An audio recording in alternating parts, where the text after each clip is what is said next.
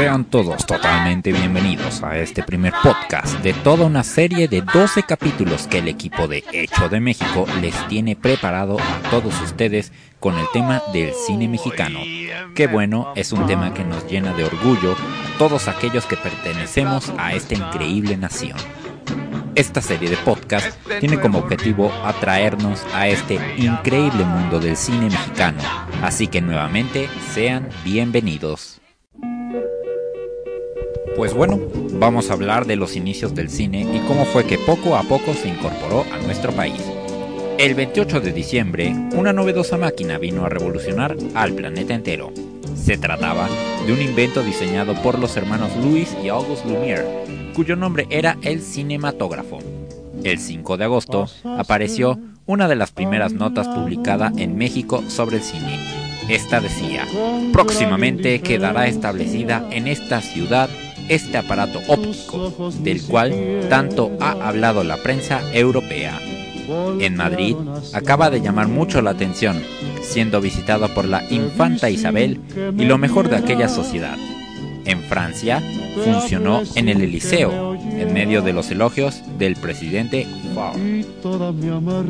Las películas que se exhibían eran aquellas que los productores europeos y estadounidenses abastecían desde sus países pues en México no se contaba todavía con película virgen ni ingredientes químicos para revelar y copiar, ni los aparatos para tomar y exhibir películas, salvo, claro, los pocos proyectores importados por los representantes extranjeros.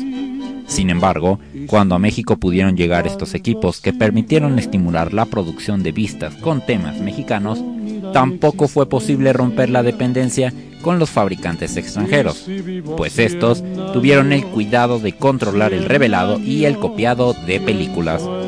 Las primeras películas que se exhibieron fueron reportajes sobre los viajes de Porfirio Díaz. El escapismo que practicaban los primeros cineastas mexicanos tenía que ver con el control que ejercía el poder estatal sobre la incipiente industria cinematográfica, en particular, y sobre la mayoría de los medios impresos.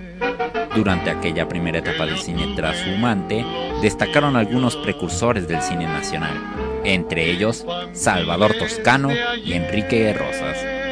Toscano abrió en 1898 la primera sala pública de exhibición en México, llamada El Cinematógrafo Lumière, y el mismo año inició el rodaje de Don Juan Tenorio, una de las primeras cintas mexicanas de argumento.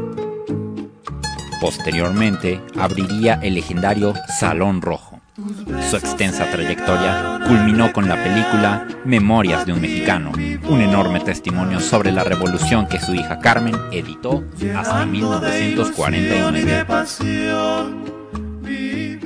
Como pudimos ver y escuchar, el cine mexicano no comenzó con un gran Pedro Infante o una espectacular María Félix. El proceso para que este llegara a ser denominó como el gran cine de oro fue largo, pero fascinante. Pues bueno, queridos amigos, nos despedimos de este primer capítulo de Hecho de México. No se pierdan el siguiente podcast que hablará sobre la conformación del cine de oro. Bye.